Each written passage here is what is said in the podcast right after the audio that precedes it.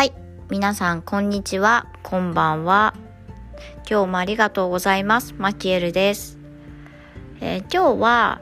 初投稿の時に言いました通り、少しずつ今までの私の辿ってきたストーリーについてお話ししていこうと思います。えー本当に副業をしだすまでにも結構いろいろありましてまあ挫折もすごく多かったですしもうそういったところから全部お話しして皆さんに何かあそれでもやれるんだったらちょっと自分もなんかこう頑張ってみようかなとかそういったことがね思えるんじゃないかなと結構やらかしてますので私。なのであのそんなところからいろいろ感じていただけることがあればなと思っております。今日のお話としては、えーどこまでお話ししようかな。うーん。一番最初の本当の本当の天気についてお話ししていこうかなと思います。私の人生の中で一番まず最初の転機になったのは大学2年生が終わる頃ですね。その時って私は、えー家がですね家業が建築系で自営業なんですけどなんとなくあ私は大学卒業したら自分のお家で働くんだみたいな感じでまあある意味自分で考えることから逃げてるみたいな感じではあるんですけどまあ家継ぐというか家を継ぐというか家で仕事するんだなみたいな感じでまあじゃあ建築系分かってた方がいいかなっていうノリで建築学科に行ってましてで2年経った時になんか本当に建築系って正直なところめちゃめちゃ本当に建築を愛して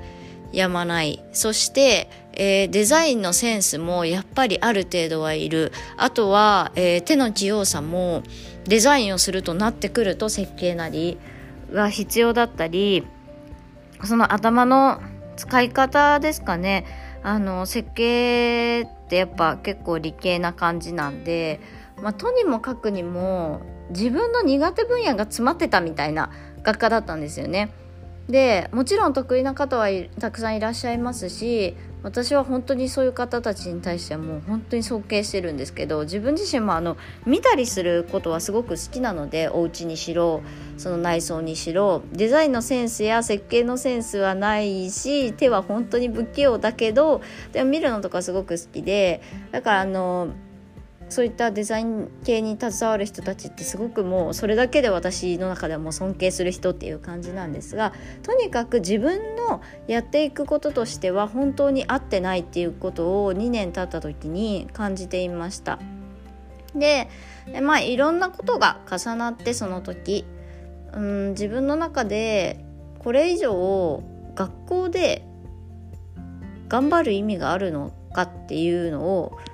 真剣に考えた時にあ私ここでずっとなんか我慢しながらあと2年頑張るよりこんなんだったらもう働いちゃった方がいいんじゃないかなって思い始めたんですよね。で、えーついに20歳の終わり頃ですねあれは二十歳の年の3月だったので、えー大学2年が終わって春休みに入る頃に先生のところに行って辞めますと大学時代を辞めますということでお伝えして辞めました。まあいろんな事情が確かに絡まっていた時期ではあったんですけれどまあ最終はやっぱり自分の気持ちですね続けていても自分のためにならない後の2年が自分のためにはならないということで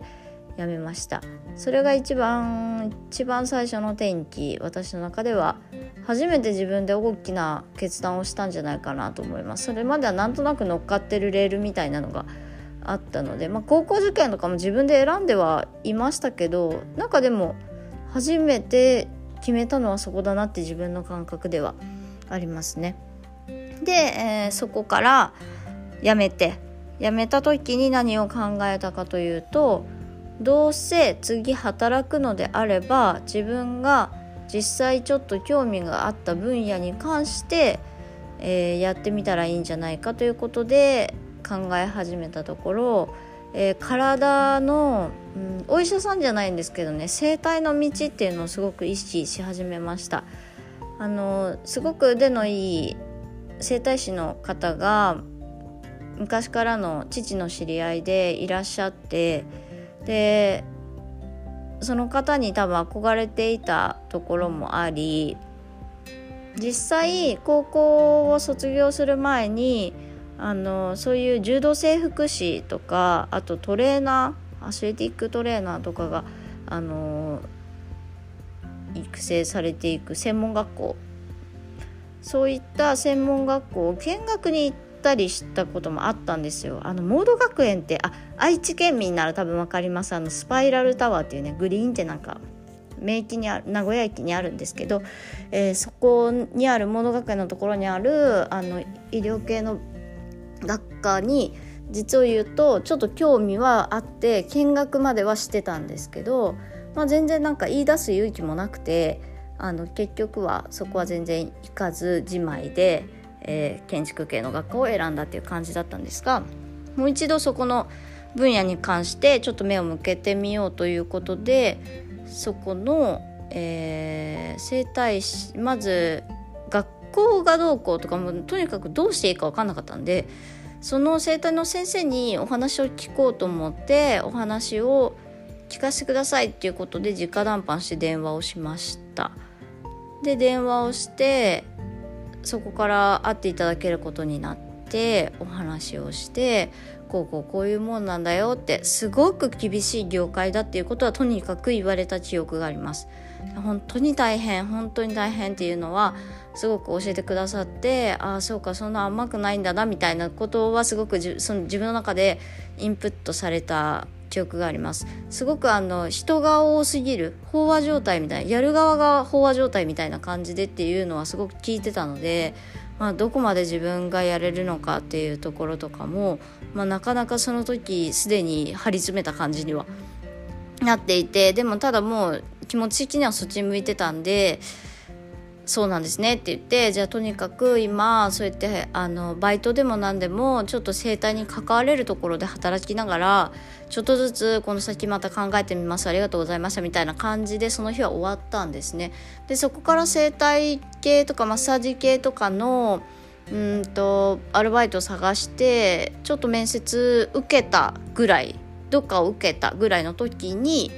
先生の方からまたお電話をいただいて。まあ、どうせだったら一回社会を知るっていう意味でもとにかくその生態がどうこうじゃなくてまずは社会で働くということをあのしてみたらどうだという感じで言っていただけて働くことになりました。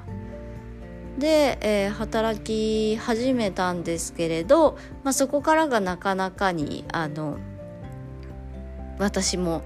えー、第一の挫折を味わうところにあ、まあ、第一の挫折を大学の退学っていう中退っていうところにするとすれば第2なんですけど、まあ、衝撃的にいくとめちゃくちゃな挫折は第1になるのかなっていう感じなんですが、まあ、そこで挫折をまた味わうことになります、えー、また長くなりそうなのでとりあえず今回は、えー、まずこんな流れになった21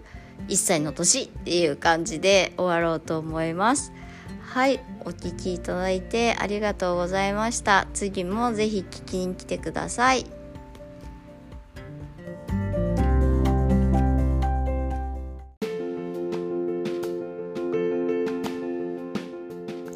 はい皆さんこんにちは。こんばんは。今日もありがとうございます。マキエルです、えー、今日のお話は先日お話しした整体の先生のところでお世話になることになりましたという話の続きをしていきます。えー、結論から言ってしまうとその整体の先生のところでお世話になったのはなんとたったの1ヶ月だけです。1ヶ月で挫折しましためちゃめちゃ大きい挫折です私の中では21歳にして、えー、自信も何も全てを失ったみたいなレベルで、えー、しんどかった時期ですね。まあ整体整体じゃない、えー、まず大学を中退してで中退してからどうかな？2ヶ月ぐらいかな？2ヶ月ぐらい経って働き始めて1ヶ月で続かな1ヶ月しか続けられなくってでまあ、えー、もうちょっと限界ですって言ってあの辞めますって言った時もうんといろんな人に迷惑をかけていろんな人の顔に泥をねパッてかけた状態であなたは今ここで整体のこの何お仕事も辞めたら一緒に逃げ続けることになりますよっていうところまで言われて、まあ、言われたけど言われたとして続けることは本当にできなかったですね。その時続けるっていう、えー、選択はもう自分の中では全くできるほどの気力も忍耐力もなくてあのー、そうなんですよねその時に戻ってやり直せるかって言ったらどちらにしてもやり直せなかったっていう感じなのでもうどうしようもないんですけど、まあ、それでもやっぱり何をやってもダメな自分っていうのがそこで結構強くインプットされたのでそこからしばらくっていうのは結構なんか本当にちょっとお先真っ暗レベルでしんどかったし自分がめちゃくちゃ嫌いな状態でずっといました。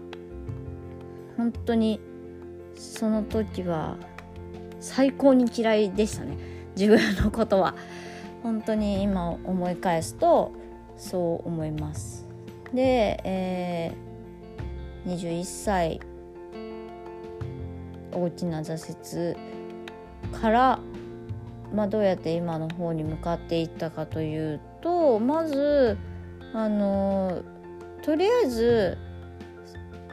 夢を見ることをやめたんですよね。なんかやってみたいことをやろうとかそんなことはあの実際問題私でできることじゃないんだなっていうふうにあのインプットしちゃったんですよね。その挫折の時に。自分が続けられなかったからあそうか中退もしちゃったしこの整体のお仕事もできなくなっちゃったしあ自分っていうのはやっぱりダメなんだな。夢を見たところで叶えられるあの能力も何もないんだな才能もないんだなとかそれを全部そう思ってしまってで前を見ることをやめたって感じ。夢見ることもやめたその時。でやめてじゃあどうしようかなと思った時にやっぱり言われる言葉が安定した仕事にまずつきなさいっていう話ですよね。で周りからもそろそろあなたちゃんと働いたらどうなのみたいな感じになってフリーターやってないでみたいな。中退もしちゃったんだしみたいな感じになってでそれもそうだなと。でその時にあのたまたまご縁の昔からあった方のうん会社さんでうんと事務の人がね結構人が今後入れ替わることになるだろうからっていうことであの入れていただけることになってそれが今もお世話になっている会社さんなんですけどもその会社さんで働くことが決まりましたそれが22歳になる年の1月から正社員として OL っていうのが始まります。えー、それまではだからその前の年の3月ぐらいに中退しててで6月から確か1ヶ月間だけ整体のお仕事しててで6月の末に辞めますって言ってで辞めてから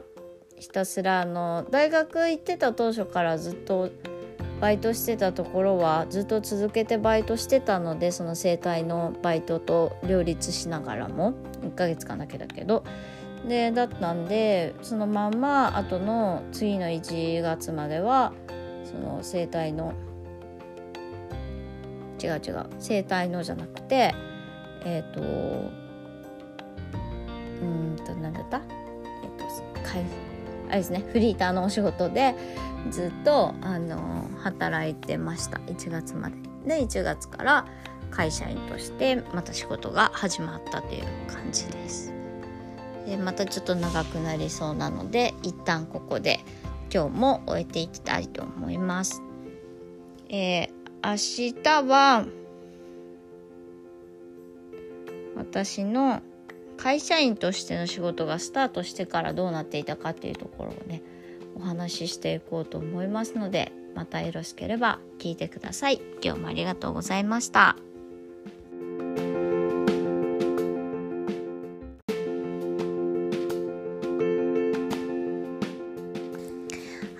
さんこんにちは、こんばんは。今日もありがとうございます。マキエルです。えー、今日も会社員になってからのお話をしていこうと思います。え会社員になった当初というのはまだあの整体の先生のところでお世話になっていたところの傷が全く癒えていない頃だったのであのそうですね人生逃げ続ける人生になるよというワードがうーんやめてからもう半年は経ってたんですけどね。それでも一日たりともその言葉が出ない頭によぎらない日がないっていう状態で過ごしていたので会社員になってすぐの時っていうのは、うん、とにかく、えー、逃げないようにしなければ私はこの先はないと思ってうん恐怖で動いてた。部分がありました。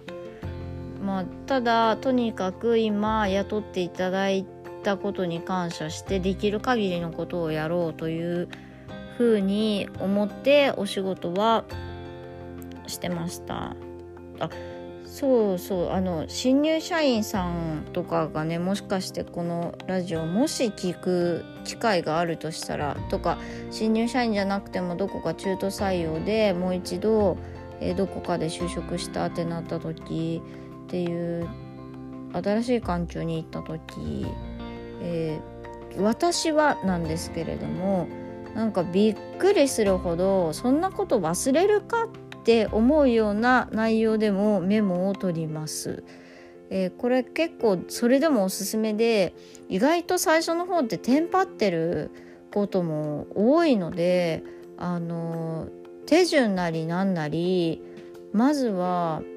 こんなこと忘れないでしょっていうレベルのことでも全部書き留めるっていうことをやると本当にあの抜けがなくなります。お仕事のその最初に覚えたことっていうのを次にやった時にそこでの精度ですね。そこがすごくあの高くできるかなと思うのであのまず走り書きでもいいから全部めちゃめちゃ細かくメモを取りその後できるのであればそのノートなりメモなりをまた違う、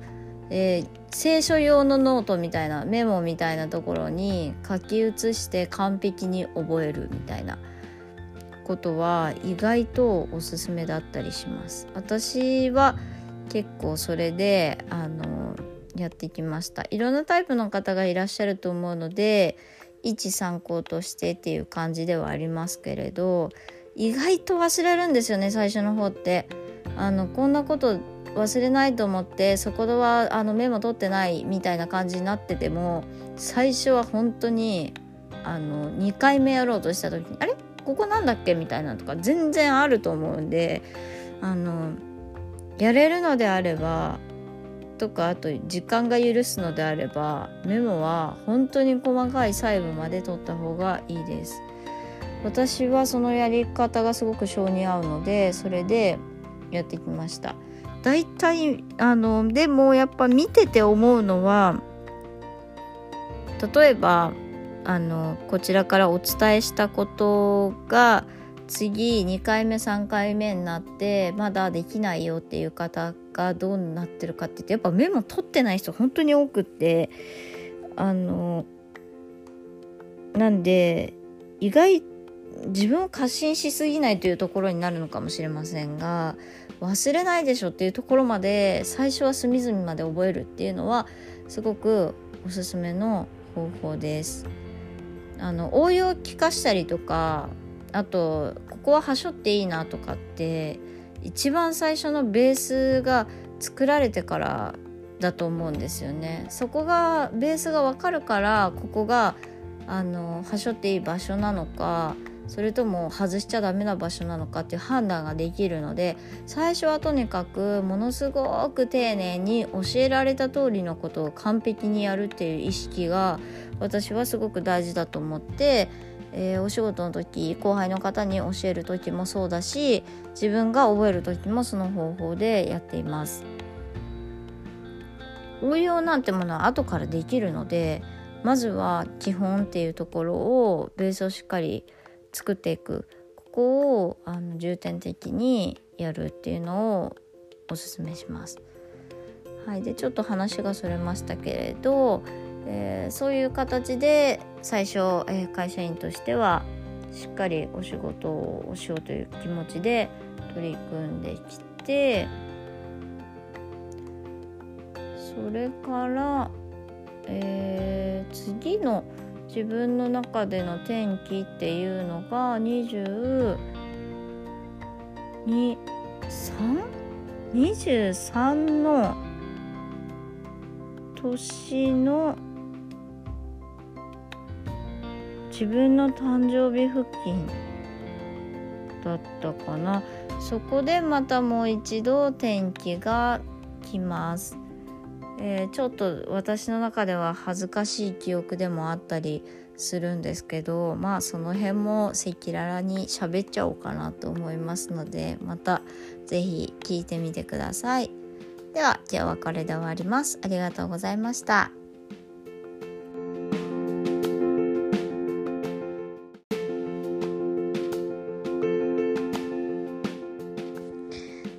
皆さんこんにちは。こんばんは。今日もありがとうございます。マキエルです。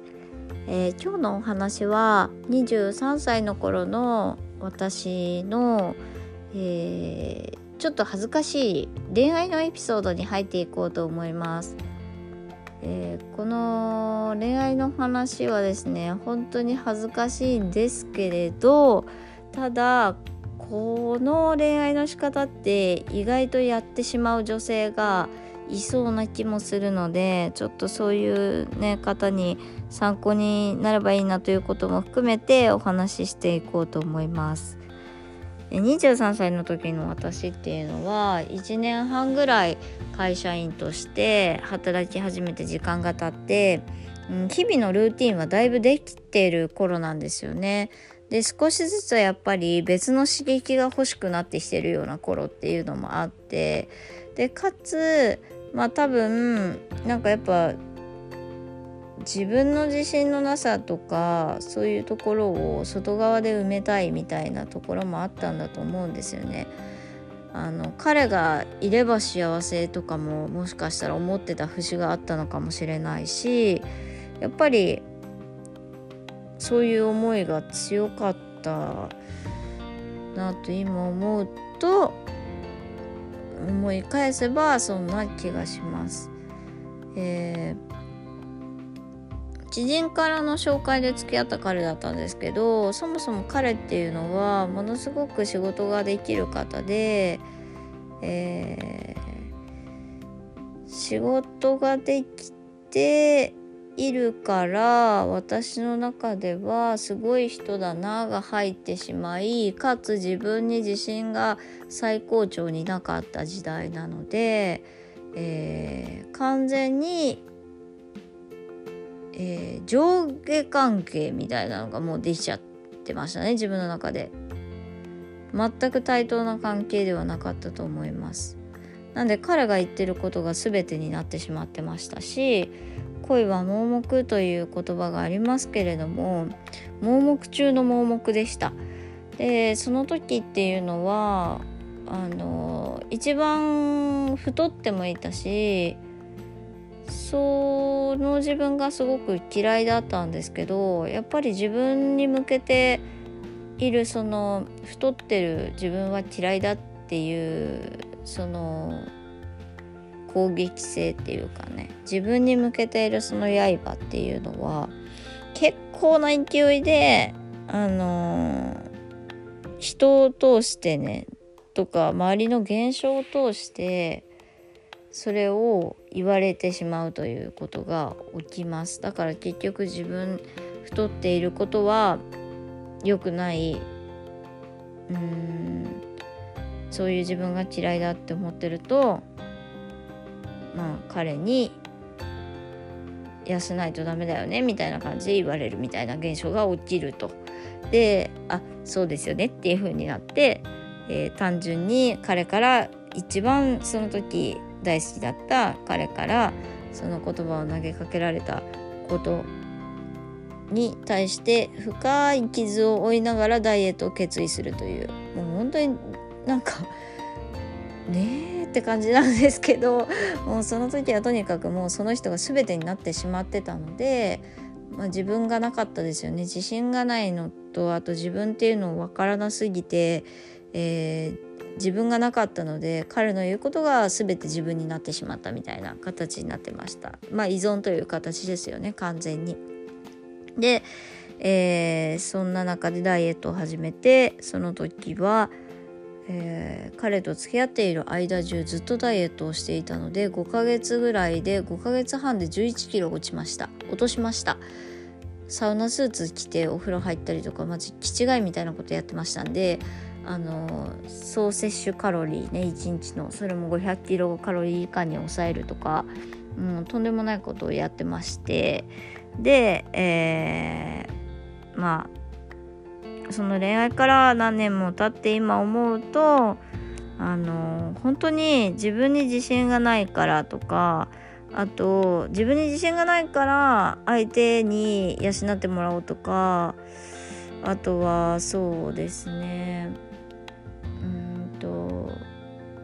そういう恋愛の刺激があれば今が面白くなるんじゃないかみたいな動機で恋愛をし始めると結構な勢いで最終自分が傷つく恋愛になってしまうのかなと思います。やっぱり外側からでは自分のことっていうのは埋めきれないですね。そこにどれだけ求めても結局は変な言い方他人なのでえー、どこまでもコントロールできる人ではないわけですよ。自分じゃないので。だから自分のことをどこまで深く理解してどこまで大事にしながら相手も大事にできるかっていうことにかかっていると思うので今なんかそのちょっとその日々のルーティンがつまんなくなってきたなとかだからあの他から刺激をもらおうみたいな感じで思ってる方がいるとするならばちょっとその考え方はまずいかもしれないなというところでとどまってほしいなと思います。でじゃあどうすんのよっていうところは、まあ、これからの私のこのラジオのねストーリーを聞いたりとかまああのストーリーにかかわらずお伝えできる情報を発信していこうと思ってますので是非ねそこからいろいろ拾っていただけたらなと思います。えー、何度も言いますけれども本当に自分の外側から満たされようと思ってもそれはどこまで行ってもおかけっこになってずっと自分の中は空虚のままっていう形が出来上がってしまうと思いますので、えー、そういった動機でね恋愛は是非ともやめてほしいなっていうのが私の思いです。え23歳のちょっとした私の恥ずかしいエピソードでした。はい、今日もご視聴ありがとうございました。また是非聞きに来てください。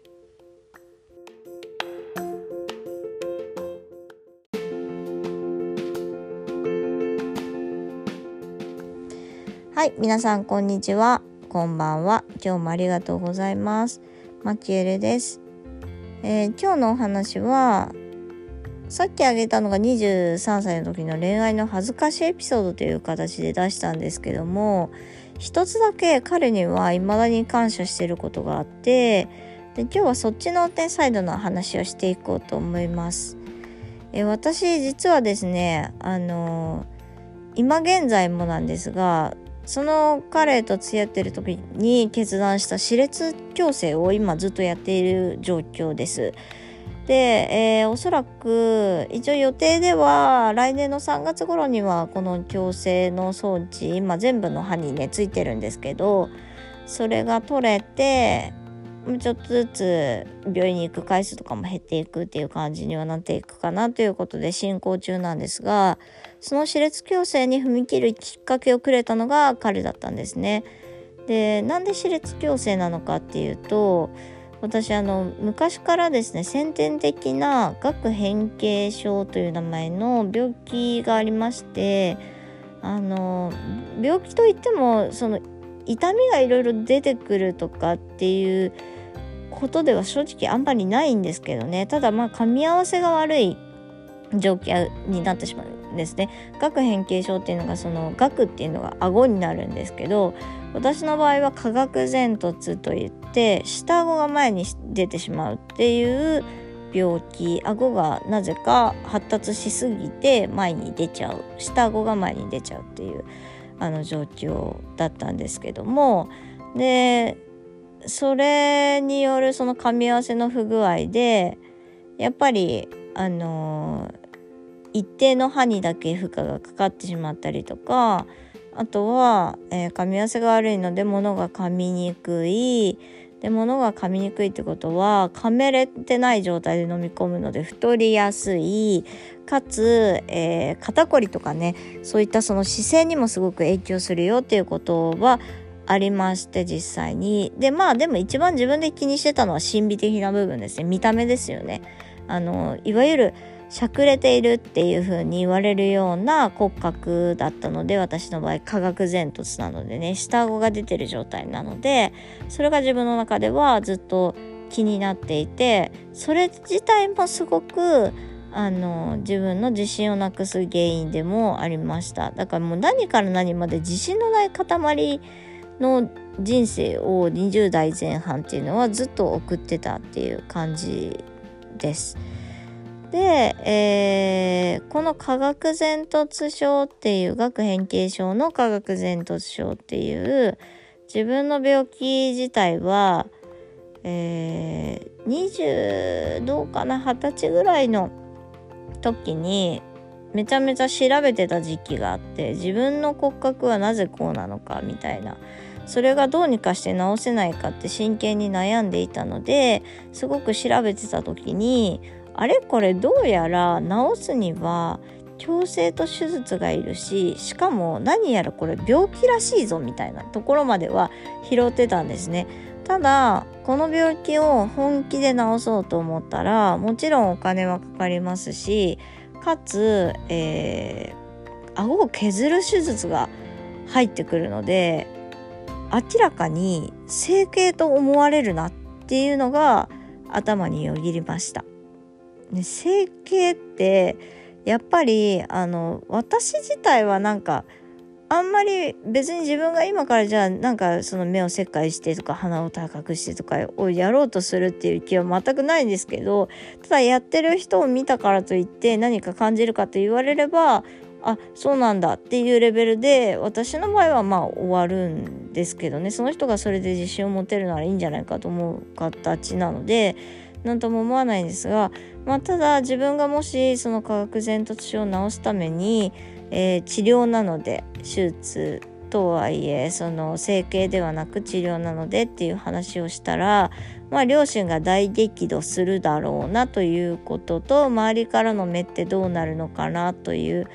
ことでしかもさらにさらに私はその時会社を少しでも休むということに関してもものすごい抵抗があったので、えー、確実にその矯正の歯科に通い始めたら、えー、1日ないし半日は確実にいない日ができる。会社に月に1回とかねその頻度でいない日ができるっていうことに関してももう抵抗がありすぎて、えー、知ってはいたけど治療法も分かってたしおそらく病院に行ったらこの顎変形症で手術を伴う治療が必要ですよっていう診断を受けるだろうなというところまでもう疲労ぐらい調べきっててただその決断ができていなかったというのがその時の彼に出会うまでの私でした。でそんな中で彼と出会ってやっぱり彼はすごく私の気にしていることを全部言ってくれる人だったのでまあ全部鏡なんでねただ跳ね返ってきてるだけなんですけど彼を通して自分の気にしてることをいちいち言われるという感じで、えー、言われたんですよね。そのことに関しても言われたん。でもその時はねなんかあのなんどういう言われ方だったかな？そうあの下顎が出てるっていうところまでは彼もその時分かってなくてただなんかお話人と話す時とかはなんか顎引いて話した方がいいんじゃない？みたいなこと言われたんですよね。まあ、めっちゃ傷ついたんですけどあやっぱそういう感じなんだなみたいなそういう風に見えてんだみたいな感じであのすごい傷ついたけどでその時にいや実はこうこうこうで、えー、治療をしないと多分治らない病気なんでねこれみたいな感じで言ったらその時になぜやらないのって言われたんですよね。いややりたいけどそれはずっとやりたいと思ってるけどなかなかそう簡単に踏み切れることじゃないんだよっていう話をしててでただその時に言われた彼の話であのあそれはマジで確かにと思ったのがあのまあ親に反対されるだろうしとかっていう話をしたんですけどその時。うんと彼はそれでも普通に順序で言ったらずっと自分で親に反対されたからって言って自分のコンプレックスを抱え続けて気にし続けて生きていくのかでも生きていったとしてじゃあ順序で言ったらお母さんとかお父さんってあの、そのままね事故とか何か不良のなんかその病気とかなんかそういうことがない限り私とにねあのお母さんたちから、まあ、自然な流れでいけば亡くなっていくわけじゃないですか。で、えそうなった時にどう感じるんかなっていうところあるよねみたいな話だったと思うんですけどまあその時に確かにと思ったんですよね。普通でいけばずっと居続ける人ではないじゃないですか。親ですからね。年も。私遅い子なんでしかもあの明らかに一緒にいる時間はまあ短いのかもしれない。でそう思うとじゃあ今ずっと気にしてることを気にし続けてこの先もずっとコンプレックスを抱え続けてなんとなく人前で自信の持てない自分でいるのかって考えるといやそれはちょっと嫌だなっていうのをすごい強く感じてで、えー、やっと病院に行こうっていうふうに決めて病院に行きましたちょっと長くなってしまったのでまたこの続きは次の回でお話ししていこうと思います今日もありがとうございました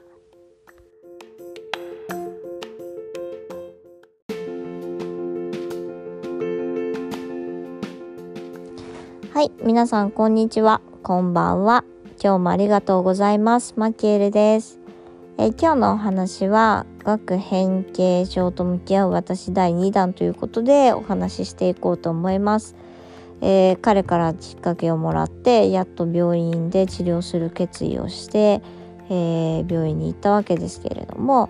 やっぱり病院で診断されたのは化学前突症学変形症の化学前突症。でそこで検査してもらって分かったのが先天的にあの永久歯がですねところどころ生えてこないという病気もあの併発していたということが判明して、えー、やっぱりあのもう歯茎とかもそうですけどあと歯の動きとかもそうなんですけどで年齢を重ねれば重ねるほど動きにくくなってしまうのは確かなのでもし治療をするのであれば早めから始めていくことをお勧めしますよということで、えー、言われまして、えー、治療を始める決意をそこでしました。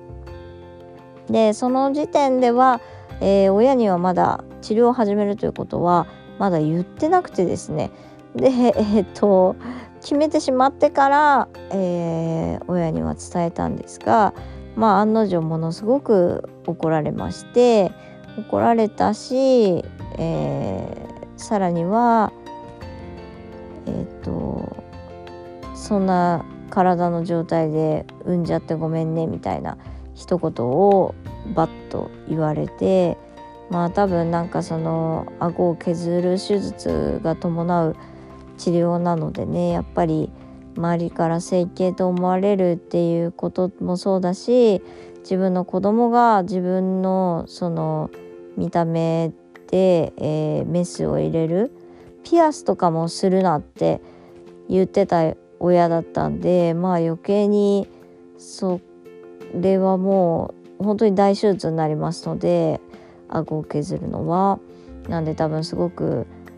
悲しいっていうのもあったんだろうなっていうところはあります。で親から見たら可愛い可愛い娘なんでね何がそれで悪いんだろうっていうそのちょっとしかも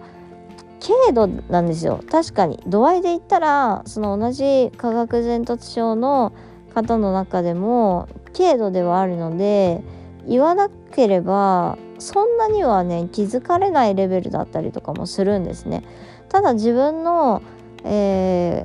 ー、自信という面でこの自分の状態が解消されて余分に自信をなくすっていうことがなくなるのであれば私はそれをあのちゃんと治療して治したいっていう気持ちが強かったのでまあお母さんたちの思いに関してはね申し訳なかったんですけど私としての思いということで優先してそこはちょっと折れることができなかったっていう感じですね。でえっ、とまあ整形じゃないかそんなことって言ってお父さんにもお兄ちゃんにも怒られたけどもう押し切りましていやこれあの本当に整形じゃないんだよねっていう風にね治療なんですちゃんと病気として認定されてかつ病気なので保険も適用になって歯列矯正も手術も行われるのであの整形とはちょっと訳が違うんですよっていうことを詳しく説明してまあ納得はいってなかったんでしょうけど私にそもそも折れる気がないのでまああの説得も何もっていう感じだった だとは思うんですけどね。でまあ母にもあのこれ本当にちゃんと病気として認定される話だからもし信用できないんだったら一度あのお医者さんに行く日にね一緒に来てもらって話を聞いてもらえませんかっていうことでお願いして一緒に病院にも行ってもらいました改めて。でそこでもう一度説明してもらってこれは本当にあのそんなにずっと抱えて悩むことでもないしあのもちろんその心理的な面で治るのもそうなんだけどそもそもこの噛むとか、えー、食べるという機能に関してにもこれから先ものすごく大きな負荷と良、えー、くない影響が起きるのは確かですよっていうこともね言っていただいて、えー、お医者様にねで、えー、治療を始めることになりました。で今の状況はというと治療がね結構その先天的に永久歯が生えないところがあったりとかもしたので人一倍すごい時間がかかってて、えー、手術踏み切るまで手術に入るまでにもう1年ぐらい多分1年じゃない、えー、4年ぐらい多分かかってるんですね。で、えー、去年の12月にやっとその下顎を削って後ろに下げる手術というところまでやっとやって今はあの噛み合わせがねうまいこといくようになってきて今最終調整の段階で矯正をしているというところです。いやー本当にあの今思えばやってよかったなだしその時にね初めておそらく自分の意見を押し通したんですよね私。基本的に親に言われた通りにやってきたしあの親にめちゃくちゃ反対されるっていうことを押し通したのはその時が初めてでしたね。だから自分の意思で初めて動いたっていうことも今思えば多少自信につながっている部分もあるのかなと思います。はい。じゃあ今日のお話はこの辺で終わっていこうと思います。あの学変形症のね方でもし聞いている方がいらっしゃるならば、えー、結構しんどいですね。治療自体はしんどいけど踏み切ってやってしまえばやっぱりちょっとね自分の中での自信っていうのは変わりますね。確実に変わると思います。だからもし今治療を考えているよっていう方がいらっしゃればまず一度検査だけでも、えー、歯医者さんの方でねやってみるのもいいと思いますので是非ともあのなんだろうな自分の中だけで抱えずにまず相談できる方に相談して少しずつ自分の中のその辛さとかねそういったところが軽減できたらいいのかなと思います。えー、私でお伝えできることはねどんどんお伝えしたいなとも思ってますのでもしそういう方がいらっしゃればね是非教えてください。では今日はこれで終えていきます。ありがとうございました。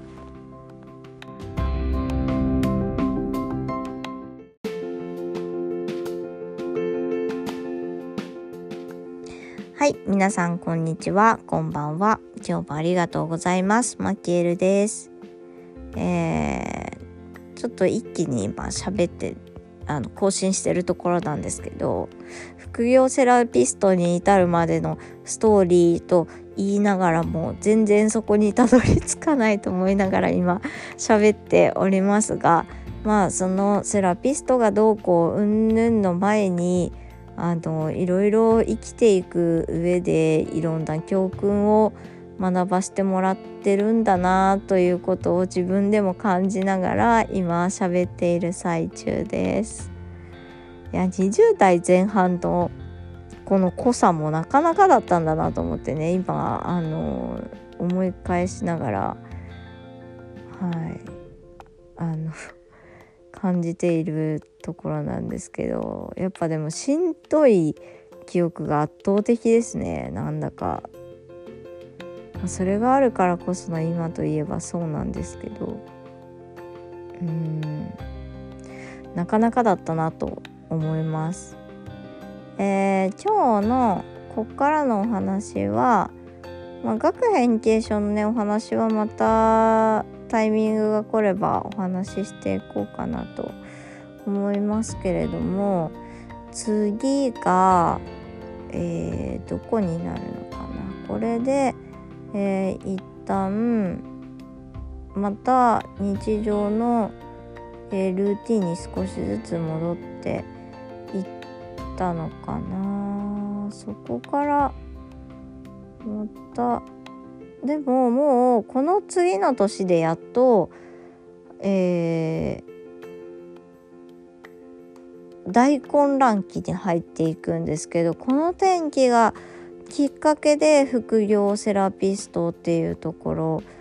にあの突入していく流れになるのでやっとたどり着けそうな感じです。えっ、とん彼と5ヶ月ぐらい5ヶ月半ぐらいでお別れしてそっから、えー、次の年になって24の年ですね。24の年っていうのはとにかくとにかく私の中では前半ずっと混乱しっぱなしっていう感じでえー、まず別れたことによる傷を癒すのにそもそも多分何ヶ月どくらいかな。まあ切り替え結構多分早い方なんでね、まあ、女性の方が切り替え早いって言いますしもしかしたらそれもあるのかもしれませんけど立ち直るまでにどうだろう。3ヶ月4ヶ月ぐらいで立ち直っちゃったのかな。うん。まあその彼のことも吹っ切った感じ。で、まあ、恋愛に対してのあんまり嫌な感じというか嫌な思い込みはちょっと入っちゃったっていうのはありますけど、まあ、でも執着心みたいなのは全然なくって、まあ、パンと別れたことに対してな未練は全くないっていう感じだったですね。でえー、っとそこからなんとなく日々を過ごしていてちょっと傷も癒しながらね過ごしててで結局またやっぱりなんかこう刺激が欲しいってなってたんですよねその時。もうとにかくあの好奇心が多分強い方なのでなんか同じルーティンが始まるとそれをやっぱ壊したくなる衝動みたいなのが多分あるんですよね。でその時何をしたかっていうとなんかカフェ巡りのアプリがあってカフェ好きの人と知り合いませんかみたいな感じだったんですね。で、えー、私本当にそういう内装が可愛いカフェに行くとかそういう美味しいもの食べるとか大好きだったんでえカフェ友いいじゃんみたいな感じでそのカフェ友を探すアプリを使い始めてまあこれ出会い目的でやってる方もねいらっしゃるんですけどまあでも別に出会えたら出会えたでいいじゃんぐらいで多分私もやってた気がするんででそこでまあお会いすることになった人が一人いてでその人と会って話してた時に言われた一言から私の大混乱期が始まります。でこれこっからまたさらに多分長くなるので、えー、ほぼなんか進展してない感じの今回のラジオですけれど今回はこれで終えていきます。ありがとうございました。ここから本格的に副業セラピストになるまでの道が開けていくのでまた是非聞きに来てください。ありがとうございます。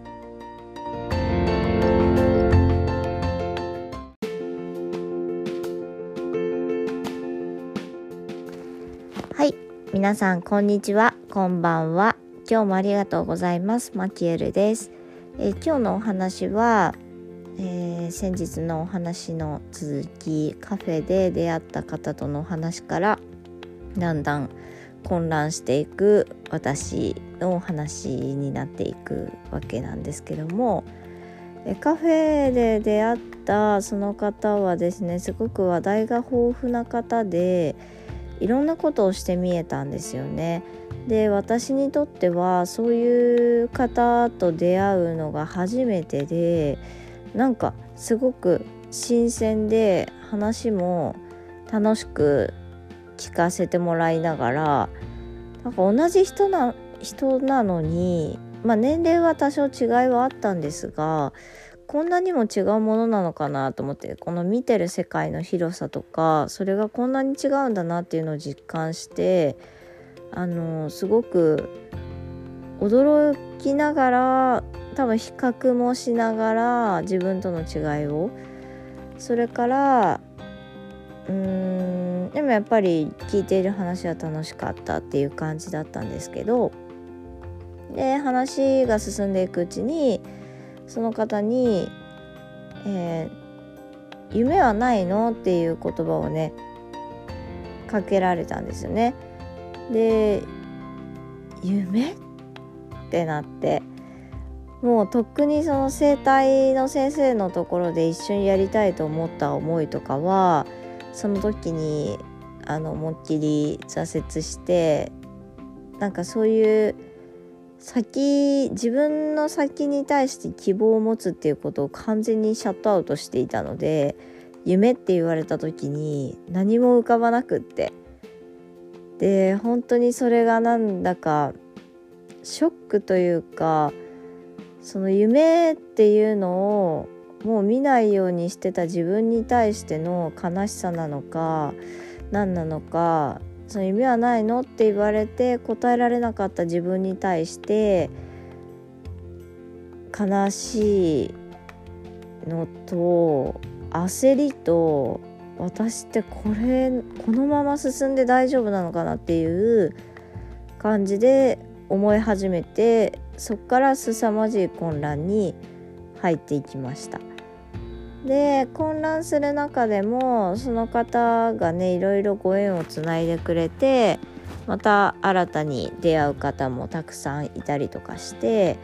でそこそうやって人と会いながらもずっと自分にやりたいことって何なのかっていうところはあの問いかけている状態でした。でえっ、ー、と本当にその多分1年前ぐらいなんですけど「やりたいことはないの?」って聞かれた1年ぐらい前に私その時エステに通っていてあの自分のお家でねの近くでやってみる方がいてでその方のところでエステを受けていたんですがそのエステのお仕事が簡単に始められるよということでお声がけをいただいたことがあったんですね。でその時一瞬え面白そうってすごい思ったんですけど思った割にあのその時行動はできなかったんですよ。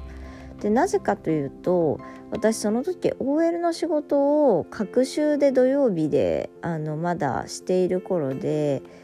で隔週土曜日にそのエステのお仕事をやるとなるとそのエステの講座をですね受けないといけないのが隔週の土曜日だったんですね。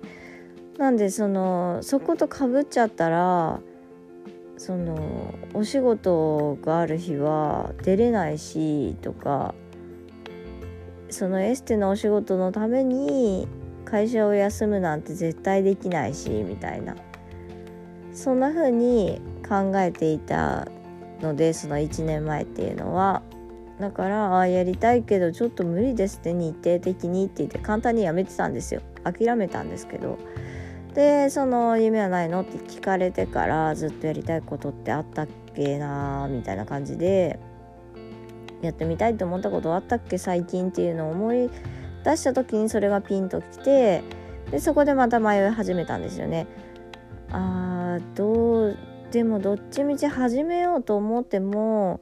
隔週で土曜日はやっぱり仕事もあるしそっちのエステに集中するっていうかエステの方じゃやり始めてもいけない日が出てきたりとかするってことみたいな。え？っていう風にすごい考えててでもかといってなんか仕事の日程のせいで自分がやりたいと思ったことをやれないっていうのはどうなんだろうっていうのもすごく思ったんですよね。もう何せもうその時ってやりたいことがない自分に対して焦ってるしすごく悲しいって思ってるからなんか一つでもやってみないとっていう気持ちがすごい強かったので、えー、そこでですねもう休みなんてもう分かんないけどやっちゃえということでエステのお仕事に踏み切ることを決めました。でエステのあのお仕事やってみたいんですってことを、えー、その声をね以前かけてくれた方に伝えたら快、まあ、くあのじゃあやってみようっていうふうに言ってくださって始めることになりました。でこれ本当に面白いんですけど始めることに決めたらなんと会社のえーとお仕事隔週の土曜日のお仕事がその決めるまではですね本当に綺麗にその隔週でその1周おきでその交代制でですね1周おきで他の事務員の方が私の入らない土曜日はその人が1周おきで入るみたい第2第4はその人。第第3第5はあ第1第3は私とかなんかそんな感じで決まっていたんですけどなんとそのエステのお仕事が始まるちょっと前ぐらいからあのこの隔週の土曜日のお仕事に入る、えー、週ですね1週目なのか2週目なのか3週目なのか4週目なのかっていうのをその2人の都合で決めようっていうことになってであのだからその綺麗な隔週っていう感じじゃなくなったんですよね。とにかく月に2か3回はあの土曜日に出勤すればいいという形になりましてだからそのエステとのお仕事が入るその日は